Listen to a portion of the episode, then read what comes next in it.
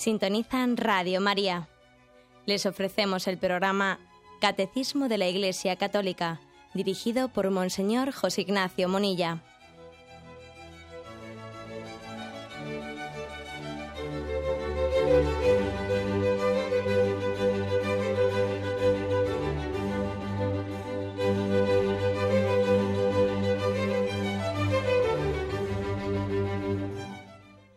Cordial saludo a todos los oyentes de Radio María. Un día más, con la gracia del Señor, proseguimos el comentario del Catecismo de nuestra Madre, la Iglesia. Habíamos quedado sin concluir todavía el apartado del Padre Nuestro, que nos explica precisamente esta segunda expresión del nuestro, Padre Nuestro.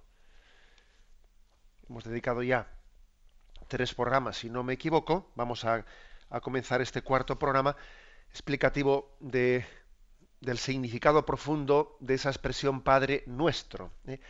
Eh, quedamos en el punto 2791. Y aquí, como vais a ver, se nos añade un matiz más para que cuando oremos esta oración que Jesús nos encomendó, entendamos profundamente, después de haber explicado la expresión Padre, ahora queremos profundizar eh, en lo que supone que a ese Padre le llamemos Padre nuestro.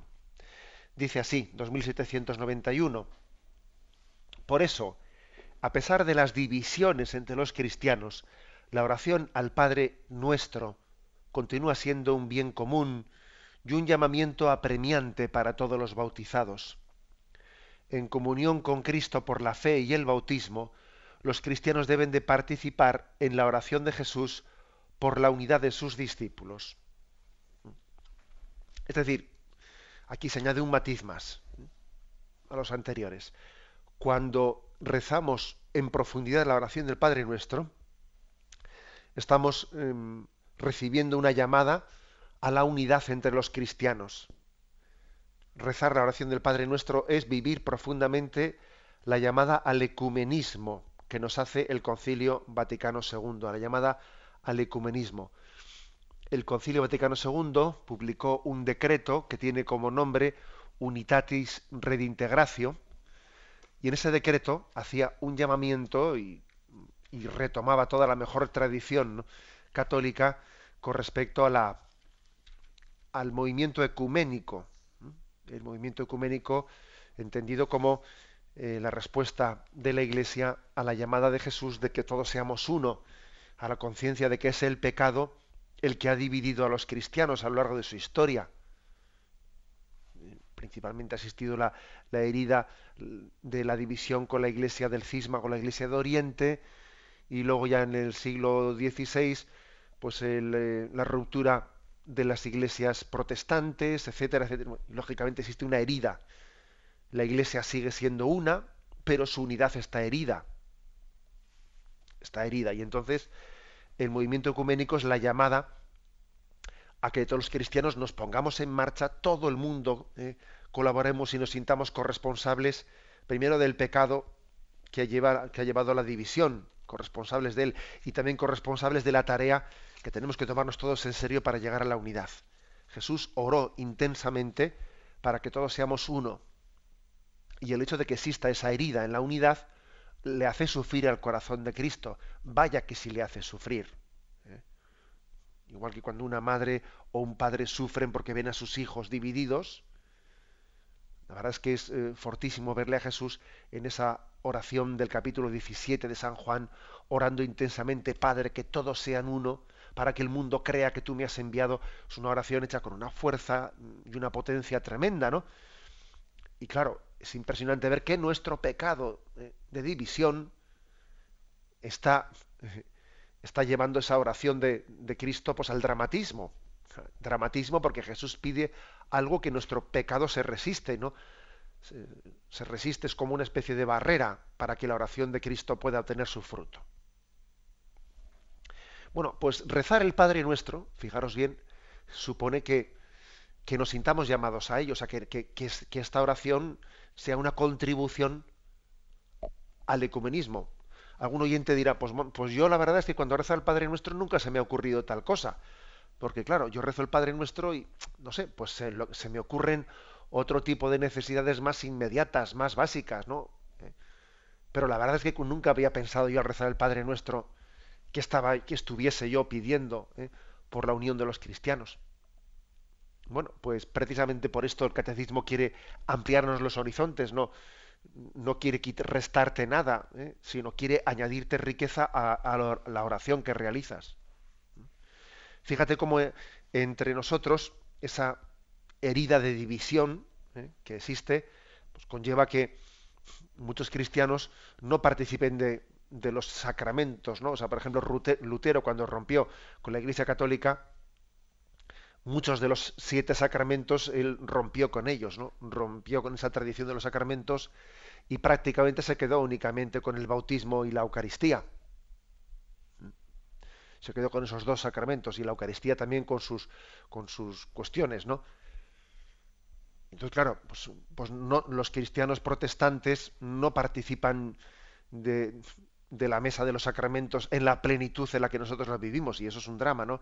Y por supuesto que también eh, la ruptura de ellos y de otras, ¿no? Y de otras comunidades también ha, conllevado a que no participan del mismo pastoreo del Papa, del sucesor de Pedro, ¿no? O sea, que existen elementos que nos dividen, pero hay elementos que nos unen, como ese que he dicho del bautismo, y en este caso concreto, Hoy lo que hoy queremos subrayar es que hay un elemento muy importante que nos une, que es la oración del Padre Nuestro.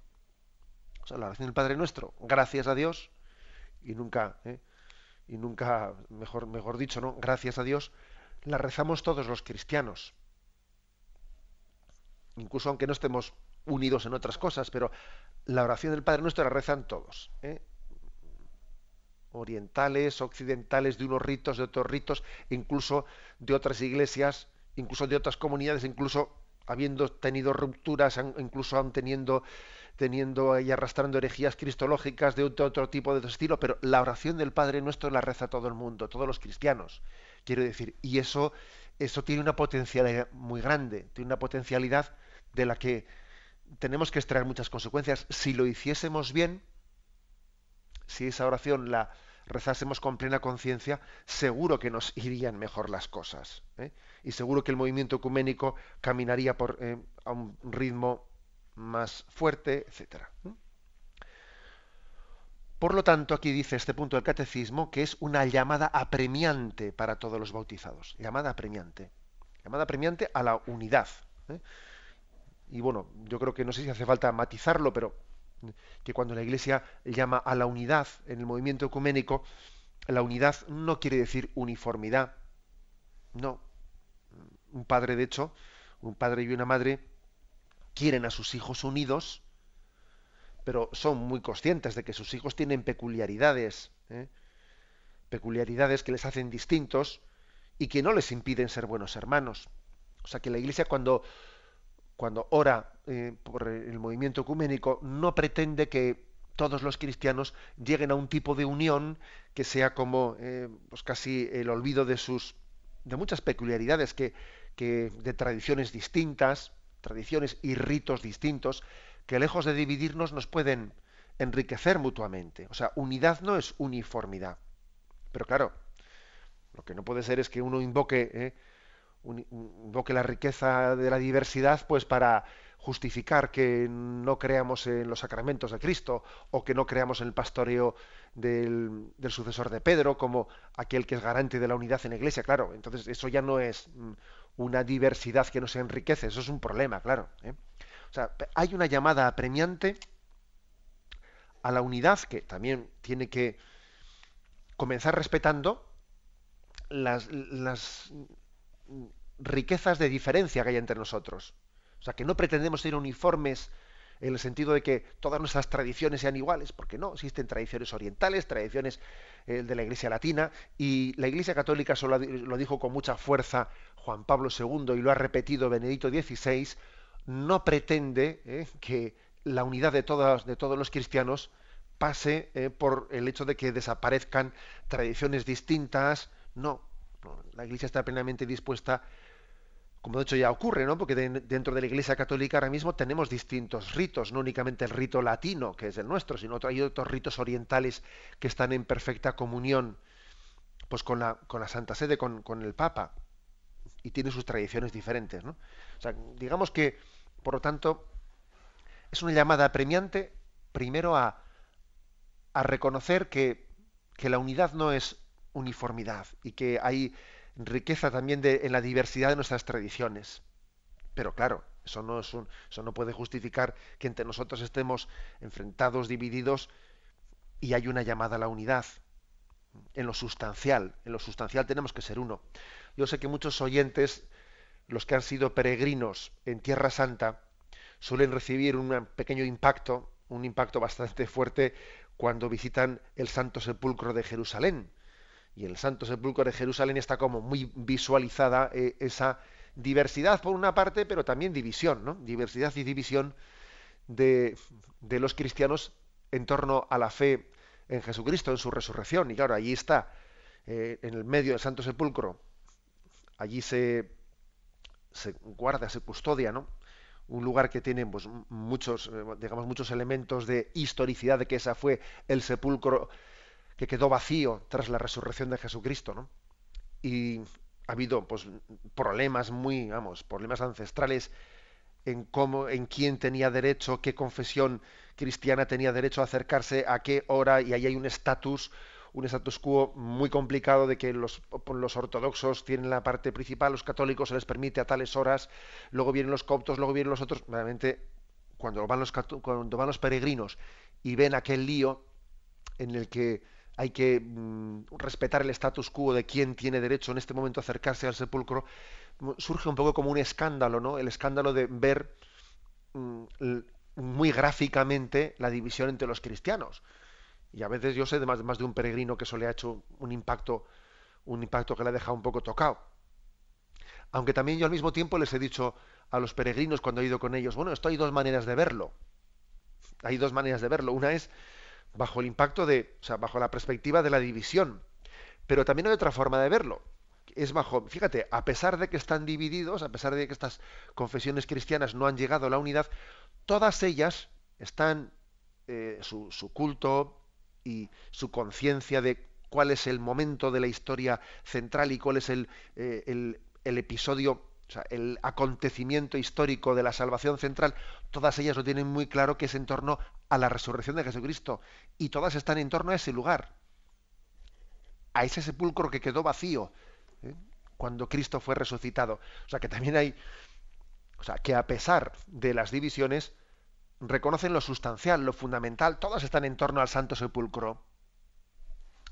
También, por lo tanto, aquí se puede ver la botella medio vacía o medio llena. Medio vacía, viendo la división entre ellos, y medio llena, diciendo, mira, a pesar de la división, todos están en torno al sepulcro vacío de Jesucristo, lo cual viene a decir que en lo sustancial están de acuerdo y que estando de acuerdo en lo sustancial hay esperanza para llegar a la unidad. O sea que mm, quiere decir que hay una esperanza cuando se reza al Padre Nuestro, y hay una esperanza en el movimiento ecuménico, que es que en lo sustancial estamos unidos, ¿no? Pero claro, eso sustancial tiene que ir creciendo para que, para que no haya temas sustanciales que los dejemos a un lado. No, hay temas sustanciales que no pueden ser dejados a un lado, como es la plenitud de los sacramentos encomendados por Jesucristo, etcétera.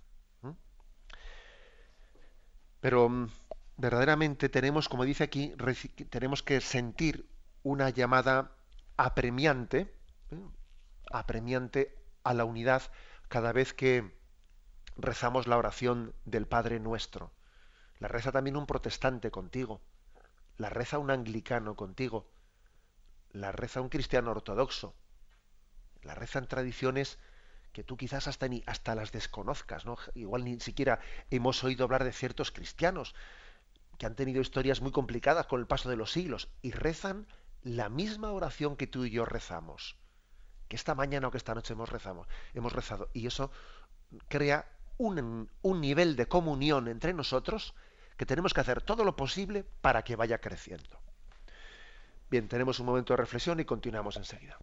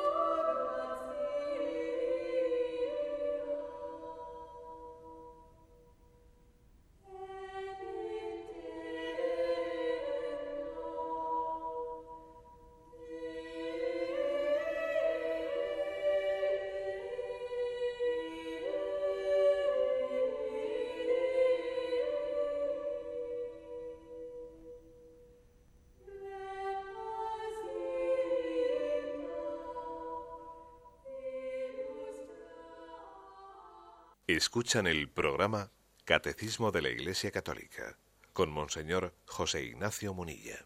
Estamos en el punto 2791 del Catecismo explicando esta dimensión ecuménica del rezo del Padre Nuestro. Cada vez que oramos a Dios diciendo Padre Nuestro, lo hacemos conjuntamente con los protestantes y con los ortodoxos y con los anglicanos y por lo tanto es una llamada a la unión entre, entre todos nosotros.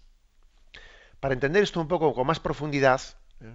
ese, decreto que os he dicho del Concilio Vaticano II, Unitatis Redintegratio, habló de la importancia de la oración, ¿eh? la importancia de la oración dentro del movimiento ecuménico, la importancia determinante. Esto está recogido con más detalle en el punto 821 al que nos remite aquí el Catecismo. 821, que decía así. ¿eh? Para responder adecuadamente a este llamamiento ecuménico se exige, primero, una renovación permanente de la Iglesia en una fidelidad mayor a su vocación. Esta renovación es el alma del movimiento hacia la unidad. Segundo, la conversión del corazón para llevar una vida más pura según el Evangelio, porque la infidelidad de los miembros al don de Cristo es causa de divisiones.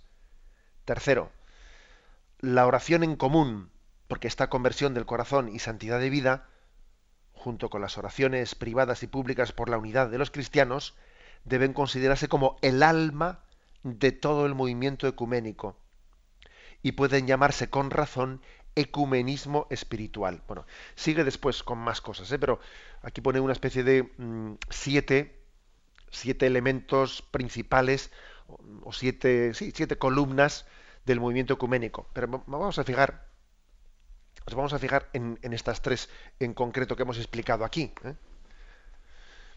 Curiosamente, esta última, esta última, la de la oración, dice, es el alma del movimiento ecuménico. El orar por la unidad. Incluso se le llama el ecumenismo espiritual. Y digo que nos puede llamar la atención porque nosotros somos de los que decimos, bueno, pues ya que no puedo hacer nada, por lo menos voy a rezar. Solemos decir así, ¿eh? como si la oración no fuese nada, ¿no? Ya que no puedo hacer nada, porque estamos divididos los cristianos y los... Bueno, pues ya que no puedo hacer nada, por lo menos voy a rezar, ¿no? No, la oración no es un recurso del que no puede hacer nada y entonces, bueno, por lo menos entretiene un poco. No, no, no, no es eso. Es que tenemos que creer verdaderamente, como dice aquí el, Concilio Vaticano II y recoge el Catecismo, la oración por la unidad es el alma del movimiento ecuménico. Entre otras cosas porque cuando rezas por algo es que lo valoras, lo estimas. Dime qué esperas y te diré que, rezas. O dime qué rezas y te diré qué esperas. Entonces, si no esperas una cosa, es que es imposible alcanzarla. Luego, si pides por ello es porque esperas en ello. Y hay posibilidades de alcanzarlo. Si no, si no lo esperas, es que vamos a ver, ¿no? Este es el, mm, el matiz importante, además de creer en la en el valor de la oración de petición, obviamente, que Dios lo escucha y que la oración de petición es eficaz, es eficaz, ¿no? Como la palabra de Cristo es eficaz. Él ha querido que nuestra oración sea eficaz. Por lo tanto, esto es importante. ¿eh? creer que existe un ecumenismo espiritual que es muy importante, ¿eh? porque nosotros a veces entendemos que a ver, el ecumenismo, pues que se pongan de acuerdo entre ellos, venga, que se sienten en una mesa y hagan una especie de, bueno, habrá que hacer eso, obviamente, pero como pensemos que el ecumenismo va a ser una cuestión de, de un pacto, ¿eh? de un pacto en el que, no sé, nos intercambiamos y cedemos mutuamente de no sé qué cosas, dice uno, pero bueno, esto es que nos vamos a, eh, vamos a llegar a un acuerdo en las cuestiones fundamentales de fe como como si fuese una cuestión de, cederse entre nosotros, yo te cedo la Eucaristía y tú me cedes la Virgen María, obviamente por ahí no se puede ir, porque la fe no es nuestra, no la poseemos, ¿no?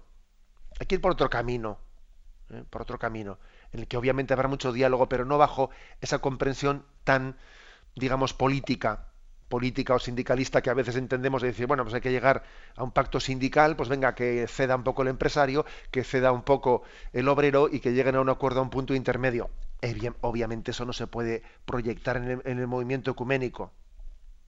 Es una proyección de unos esquemas ajenos a nosotros.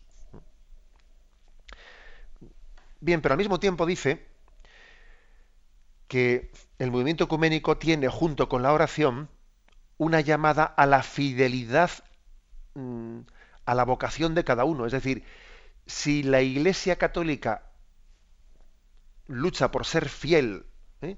a, sus, mm, a, sus orígenes, a, a, su, a la comunidad, a lo que los santos padres en los primeros siglos nos transmitieron, si la Iglesia Ortodoxa hace lo mismo, si lucha por la fidelidad y vuelve a sus orígenes, vuelve a sus raíces, a lo que los santos padres en los primeros siglos le dijeron.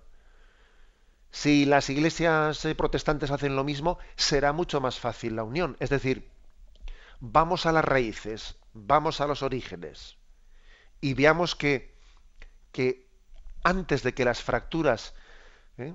de la división se produjesen, antes de que entre nosotros estuviésemos ya manifiestamente divididos, hubo tantos siglos en los que existió esa unidad sin esas rupturas que posteriormente se produjeron, bueno, pues vayamos, vayamos a ese momento de raíz de origen y entendamos que si somos fieles ¿eh? a, que, a lo que la Sagrada Escritura nos transmitió, a la interpretación que hicieron los santos padres de la Escritura, ahí tenemos la posibilidad de unión. Luego, primer factor, la oración como alma del ecumenismo. Segundo, cada uno que sea fiel a sus raíces. Para interpretar las cosas desde las raíces. Y no desde las ramas, sino desde las raíces. Y en tercer lugar, conversión personal. ¿Eh? Esto también lo dice el, el decreto de Unitatis Redintegratio y lo dice también pues el catecismo de la Iglesia Católica. Es decir, es importantísima la conversión personal. No vamos a llegar a la unión entre las iglesias o entre las comunidades cristianas, no vamos a llegar a la unión si entre nosotros, o sea, si personalmente mm, decimos que eso a mí no me toca, es cosa de los de arriba, y si yo no me siento también llamado a la conversión personal. Eh, tiene, que, tiene que haber una, una llamada y, una respuesta eh, muy viva a, a, esa mm, necesidad de conversión personal. La unidad en Cristo se produce cuando dos personas se convierten. Si yo me convierto a Cristo y el otro se convierte a Cristo, aunque entre nosotros no nos conozcamos, hemos crecido en unidad, eso es obvio. Es obvio. Ahora, si yo vivo una religiosidad en la que no hay ni visos de conversión, porque yo voy a lo mío, a lo mío, a lo mío, ¿no? Y voy haciendo de la religiosidad una especie de casi ocasión, ¿no? Ocasión para que mi forma de ver las cosas sea la que prevalezca siempre, etcétera. Eh, así es muy difícil que haya nunca unidad. Y cuando alguien ha llorado sus pecados y otra persona, incluso que el otro no, es de mi confesión cristiana, ha llorado sus pecados y se ha abrazado a la cruz de Cristo y le ha pedido perdón y está plenamente dispuesto ¿no? pues a, a vivir el espíritu de las bienaventuranzas y a comenzar una vida nueva, el movimiento ecuménico ha pegado un avance muy grande en esas dos conversiones, de ese católico y de ese protestante. Ha pegado un avance grande. O sea que, como veis, el, como veis, es un planteamiento un planteamiento del ecumenismo, pero que nos implica a todos, que nos salpica a todos. Y por eso aquí, en la explicación del Padre Nuestro, pues se viene a decir, oye, que yo cuando rezo Padre Nuestro, estoy recibiendo una llamada a participar vivamente de la llamada a la unidad de Cristo entre nosotros. Bueno, bien, pues este, sería un poco como, eh, las bases. A esto se añade, lo dice el catecismo, el fraterno conocimiento recíproco, o sea, el que, el que un cristiano, un católico que reza al Padre Nuestro, desee conocer y desee tener una relación fluida con otros cristianos que no son católicos que también recen el Padre Nuestro. Y los, y los mire como hermanos, hermanos separados, pero hermanos. ¿eh? No los mire como enemigos. Que tenga una conciencia de fraternidad entre ellos, ¿no? Eso también creo que es, por lo tanto, una, un elemento más ¿eh? que se añade también al movimiento ecuménico. Rezar el Padre Nuestro me lleva a sentirme hermano. Y el Concilio Vaticano II habló de hermanos. que sean hermanos separados, pero son hermanos. Esto nosotros también, ¿en qué se puede traducir? Bueno, en nuestra forma de relacionarnos. Es verdad que, que nuestro contexto social muchos católicos no conocen a hermanos separados, porque igual estamos en un contexto social muy mayoritariamente católico, pero seguro que cada vez va habiendo más y puede haber en el seno de nuestra, nuestro, en, nuestra empresa, en nuestro colegio, o no digamos nada cuando viajamos a otros lugares, puede haber trato con cristianos de otras confesiones ¿eh? distintas a la católica y estamos llamados, dice aquí el catecismo, a tener un fraterno conocimiento recíproco, a, conocernos como hermanos, a interesarnos unos por otros y a tener conciencia de que rezamos el Padre nuestro junto con ellos. Bien, tenemos un momento de reflexión y continuaremos enseguida.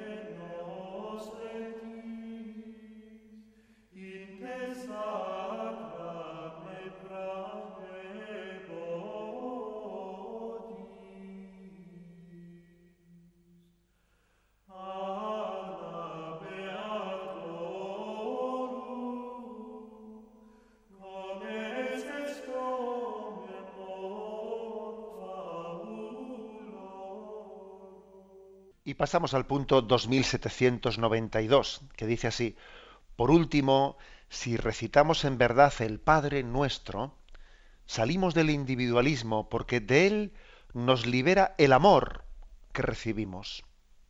El adjetivo nuestro al comienzo de la oración del Señor, así como el nosotros de las cuatro últimas peticiones, no, no es exclusivo de nadie para que se diga en verdad, debemos superar nuestras divisiones y los conflictos entre nosotros. Un punto impresionante, ¿eh? este 2792.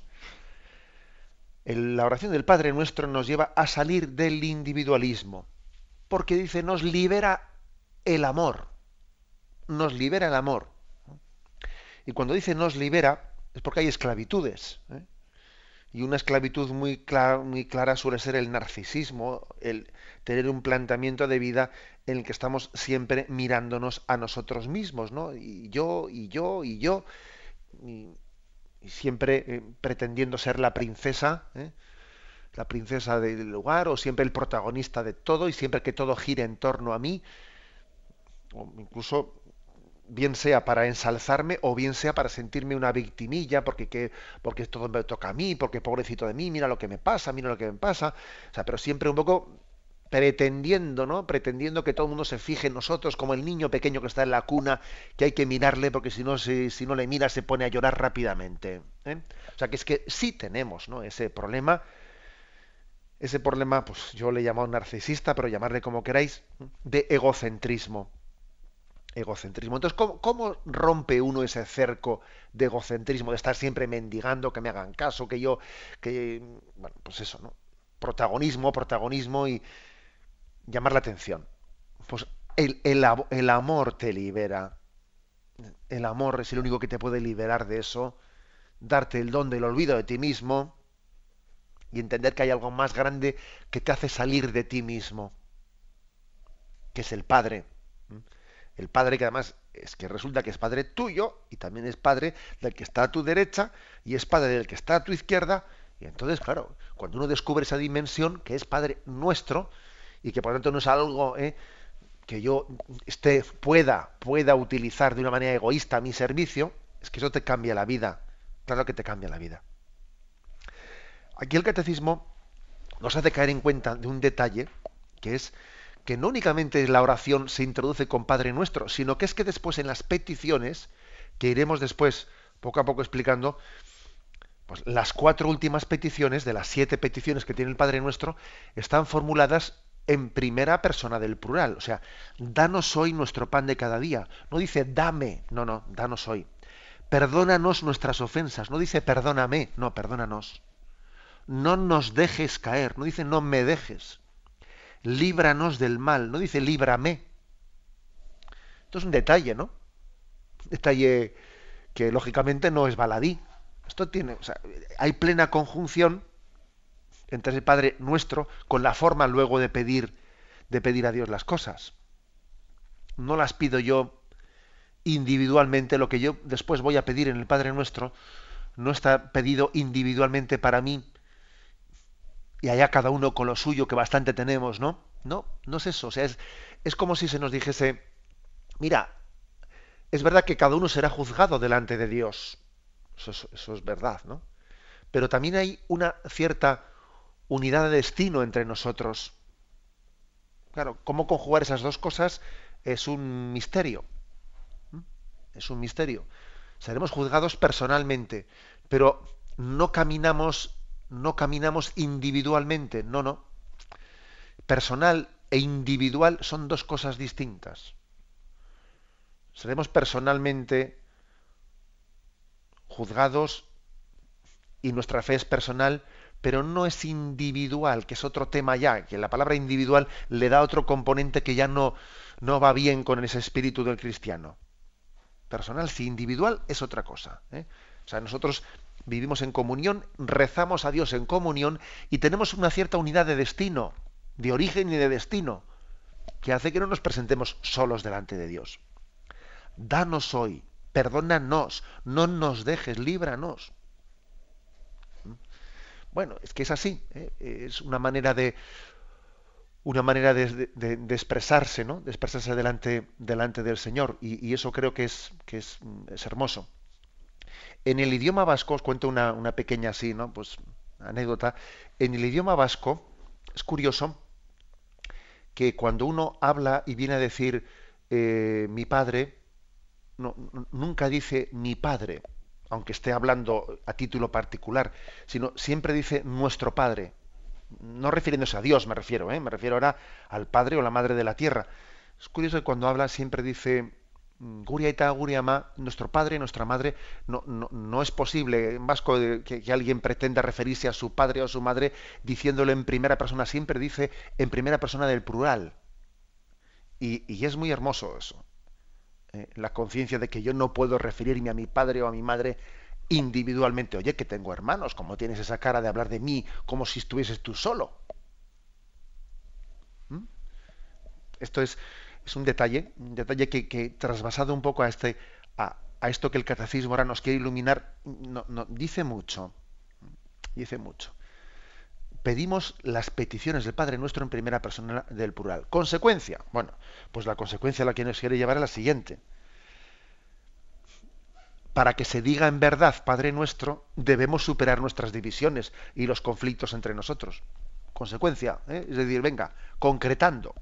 Pues aquí, mira aquí qué concreción.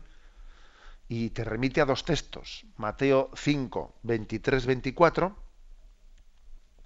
que dice, si pues al presentar tu ofrenda en el altar, te acuerdas entonces de que un hermano tuyo tiene algo contra ti, deja tu ofrenda allí, delante del altar, y vete primero a reconciliarte con tu hermano.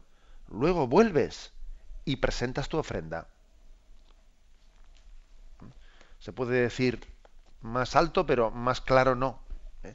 La verdad es que eh, es impresionante decir, mira, no, pretendas presentarte ante Dios sin haber hecho la paz con tu hermano.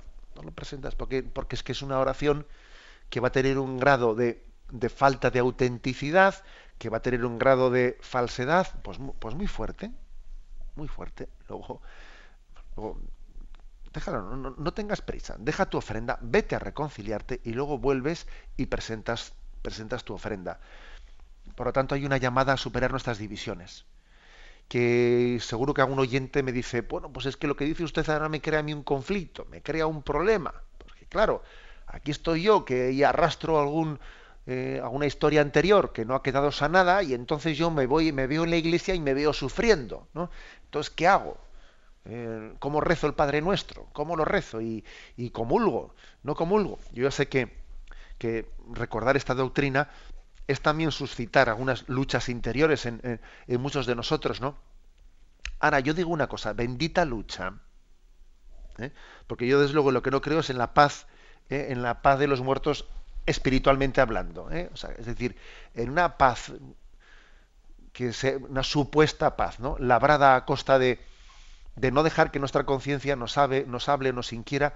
No, vamos a. que, el, que, el, hecho de que nos, nos encontremos, ¿no? interiormente removidos por esta expresión del el Evangelio de San Mateo que te dice, si cuando vas al altar primero deja la ofrenda, vuelve, el hecho de que esto te remueva no está mal, deja que te remueva, no está mal. El hecho de que te sientas removido quiere decir que tienes capacidad de escucha de la palabra. Bien, también es verdad que a veces puede haber eh, ciertos, eh, pues ciertos problemas y ciertas heridas de división, pues que no van a poder solucionarse tan fácilmente que uno diría, lo que daría yo para que se solucionase este, aquello, aquello que aconteció eh, con aquel familiar con el que he dejado de hablarme, lo que daría yo para que hoy se estuviese ya solucionado, ¿no?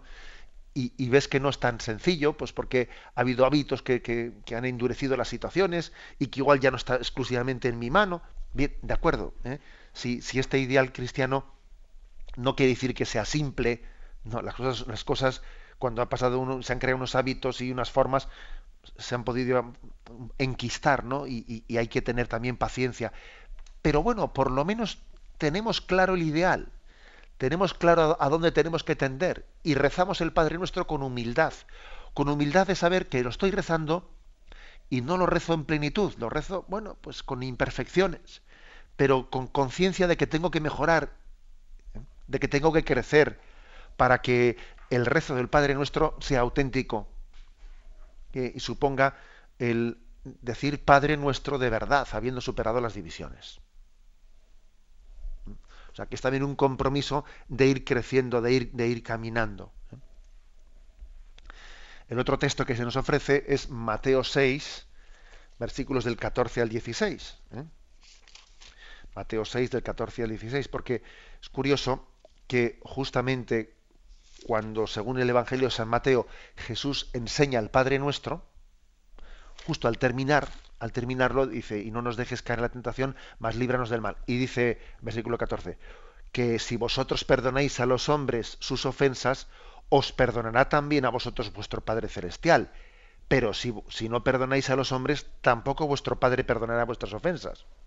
Es curioso porque es como una postilla del Evangelio de San Mateo, justo ¿eh? después de haber enseñado el Padre Nuestro. O sea que está apostillando una de las peticiones principales que es perdona nuestras ofensas como nosotros perdonamos a los que nos ofenden. Ya que si vosotros perdonáis a los hombres sus ofensas, os perdonarán también a vosotros. Pero eh, si vosotros no perdonáis a los hombres, el, nuestro Padre Celestial tampoco, vuestro Padre Celestial no perdonará vuestras ofensas. O sea que es como diciendo, oye, no tengas la cara de pedir lo que tú no estás dispuesto a dar. No tengas la cara de pedir perdón cuando tú no estás dispuesto a ofrecerlo. No, porque estás haciendo una oración que es absolutamente falsa. Lo que tú pides a Dios, Él te lo está dando para que tú lo compartas, ¿no? Tú pides a Dios misericordia. Y el hecho de que tú puedas pedirle a Dios misericordia supone que tú ya has recibido ¿eh? conciencia de la importancia de la misericordia, de que necesitas el perdón y la gratuidad en el amor, que necesitas que no te juzguen con dureza, que necesitas que Dios te mire con misericordia, porque como me mire de otra manera no, no tengo nada que hacer, ¿no? Si tú tienes conciencia de, de, eso, para orar así a Dios, ¿cómo tú no puedes tener misericordia con el que está a tu derecha o a tu izquierda? Pero bueno, ¿Eso cómo es posible? Que tú pidas un don y lo supliques si tú mismo no estás dispuesto a darlo en la medida en que está en tu mano darlo, ¿no? Pero hombre, esa es una contradicción absoluta. Tú no estás rezando bien.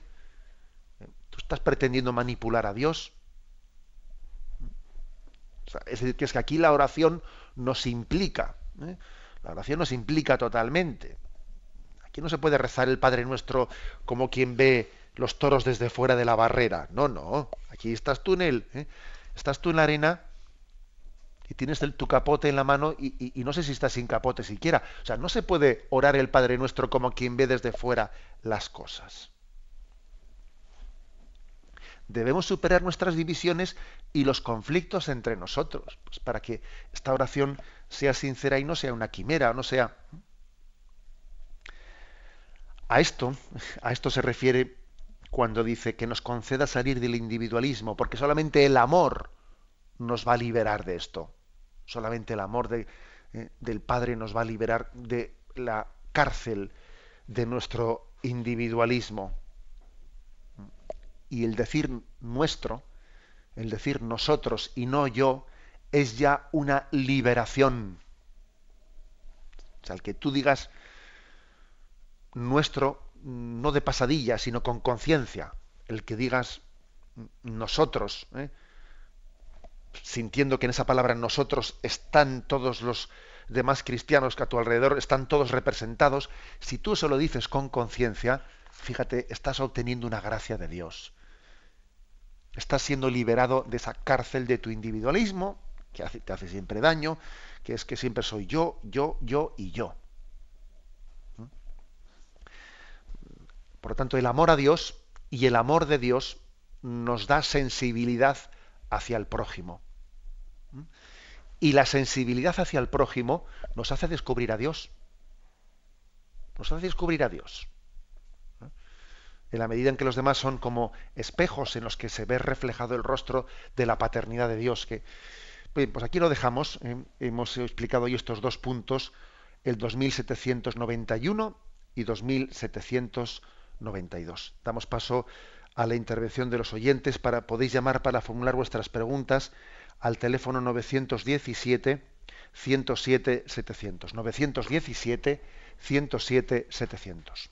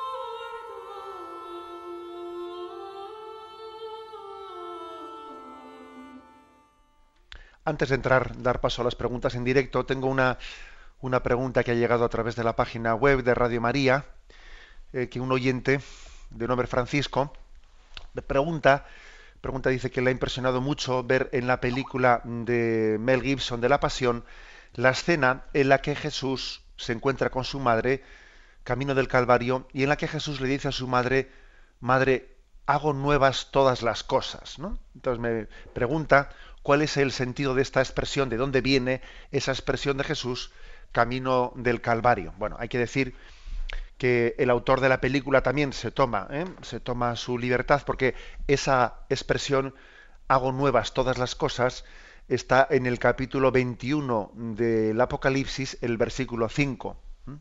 Cuando dice, vi un cielo nuevo y una tierra nueva, entonces en el, en el versículo 5 dice, mira que hago un mundo nuevo.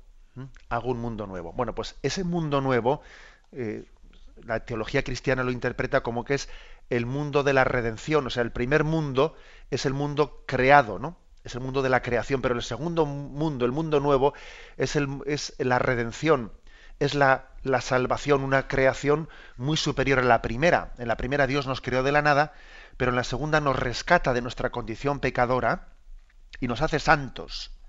Y a eso es a lo que se refiere cuando Mel Gibson pone esa expresión en labios de Jesús delante de María, le dice, María, Madre, mira cómo hago nuevas todas las cosas, es decir, mira cómo la sangre de tu Hijo sirve para la purificación de todos los pecados y para que nazca un mundo santo. ¿Mm? Y tu madre, tú eres la primera. que eres el fruto de esta sangre redentora, que ha sido incluso preservada de haber caído en el pecado. Bueno, pues Mel Gibson en la película une esa expresión al hecho de que Jesús se encuentre con su madre. Eso, esa unión la hace el director de la película, pero ciertamente es muy bella, ¿eh? muy bello ese pasaje de la película, porque le da toda la carga teológica a la redención de Cristo el momento de su pasión. Bien, damos paso a la primera llamada en directo. Buenos días. Buenos días, monseñor. Sí, le escuchamos. Soy Adela del Corcón. Adelante, Adela. Mm, gracias por sus explicaciones que nos están haciendo muchísimo bien. Mire, le quería preguntar por la por la incineración, porque yo he dado órdenes a mis hijos, ¿no? Les, vamos, les he dicho que cuando me fallezca me incineren. Pero claro, tampoco lo tengo tan claro y quería que me aconsejara lo que debería hacer. Bien, bueno, pues la verdad es que en alguna ocasión hemos hablado de ese tema eh, la Iglesia no tiene nada en contra de la incineración. ¿eh? Siempre y cuando se dice que no se haga con un sentido pagano, obviamente usted no lo hace con un sentido pagano, no tiene nada en contra de la incineración, bueno, porque en fondo la incineración lo que hace es adelantar artificialmente el proceso natural de la descomposición del cuerpo que termina por convertirse en ceniza. Lo que sí, sin embargo, creo que es importante llamar la atención es sobre la costumbre que se está extendiendo de que las cenizas no sean enterradas, de que sean aventadas, de que sean esparcidas. Y eso sí que es un, ¿eh? eso es una deformación bastante contraria a la tradición católica, que eh, pues esa bienaventuranza de enterrar a los muertos, no incluye únicamente a los cadáveres, sino también a las cenizas. Enterrar a los muertos es una obra de misericordia porque nos permite también tener un lugar que evoque la esperanza de la resurrección, un lugar que nos convoque a la oración por los difuntos y el hecho de que depositemos los cuerpos, bien sea eh, incinerados o no, el hecho de que depositemos los cuerpos en el cementerio, en lugar de, oración por los difuntos, lugar de esperanza, ¿no? Eh, tiene su importancia. ¿eh? Por lo tanto, no hay, no hay, problema con la incineración, pero sí tenemos que llamar la atención sobre esa tendencia a aventar las cenizas y a no depositarlas en el cementerio, que fijaros que la palabra cementerio significa dormitorio en el que esperamos la resurrección. No quiero decir con esto que unas cenizas que hayan sido aventadas en un monte no vayan a tener resurrección, por Dios, no se me ocurre decir eso. Pero es que también los signos son importantes, también la fe entra por los ojos y necesitamos signos que, que eduquen nuestra esperanza en la resurrección y nos inviten a orar por los difuntos. Damos paso a una siguiente llamada. Buenos días. Buenos días, señor obispo. Soy Manuel de Madrid. Adelante, Manuel. Ayer me pareció entender que nos comentaba que Jesucristo rezaría al Padre Nuestro de otra manera, porque no estando sujeto al pecado, no podía, entre otras cosas, pedir perdón por sus pecados. Yo personalmente no creo que eso sea la visión que yo tengo del Padre Nuestro, igual que la Santísima Virgen rezó el Padre Nuestro y usted así lo reconoció y tampoco está sujeta a pecados.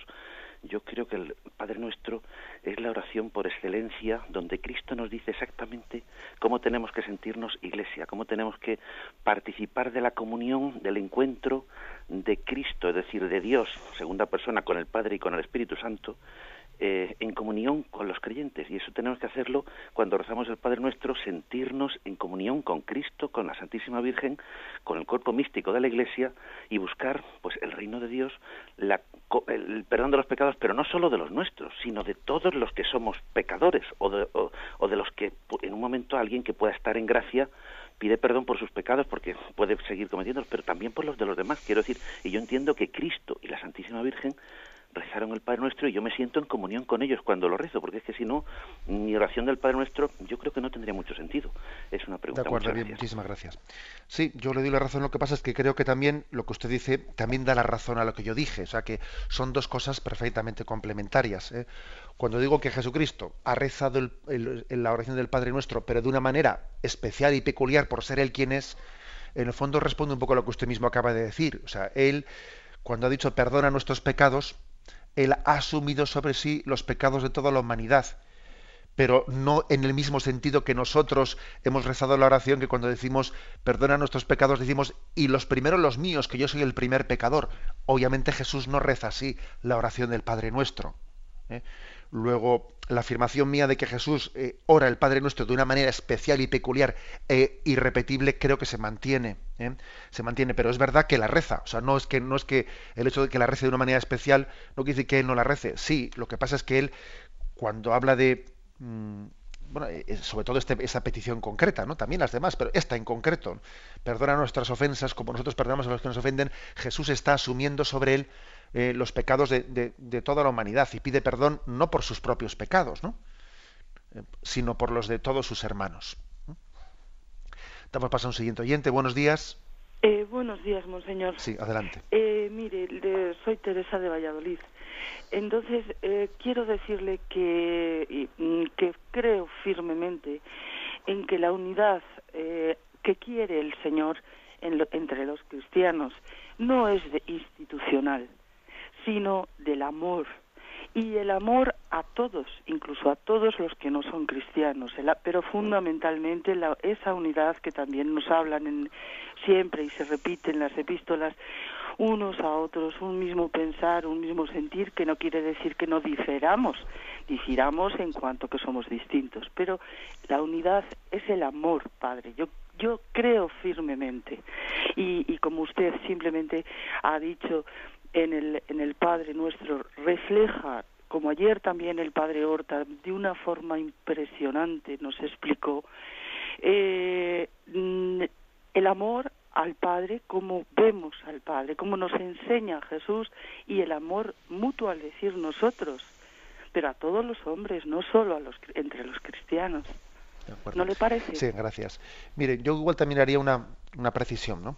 Eh, sin quitarle a usted la razón en lo que ha dicho, pero hay una precisión. Igual que existe un riesgo, un riesgo de que uno entienda el ecumenismo como, como meramente la, unión de las instituciones, y sería, como he querido explicar hoy, un error, porque el Padre Nuestro empieza a decir, aquí hay un ecumenismo de base, que es que yo me tengo que unir con el que está a mi derecha, a mi izquierda. ¿eh? Supone una conversión personal. Pero bueno, también podría existir un error de orden contrario. ¿eh? Entender el comunismo únicamente como una unión mía afectiva en el amor con los que me rodean, sin que eso implique, implique una unión en la formulación de la fe, una unión, como usted dice igual, institucional. Es que una cosa implica la otra. Eh, por lo tanto, yo no opondría a ver ecumenismo o institucional o ecumenismo más personal. No, no hay que oponerlo. Yo diría que que comenzar por nosotros mismos, pero el ecumenismo tiene que llevar a la unión plena, no, una pretensión de uniformismo, ¿no? pero sí de una unidad profunda. Bien, tenemos el tiempo cumplido. Me despido con la bendición de Dios Todopoderoso, Padre, Hijo y Espíritu Santo. Alabado sea Jesucristo.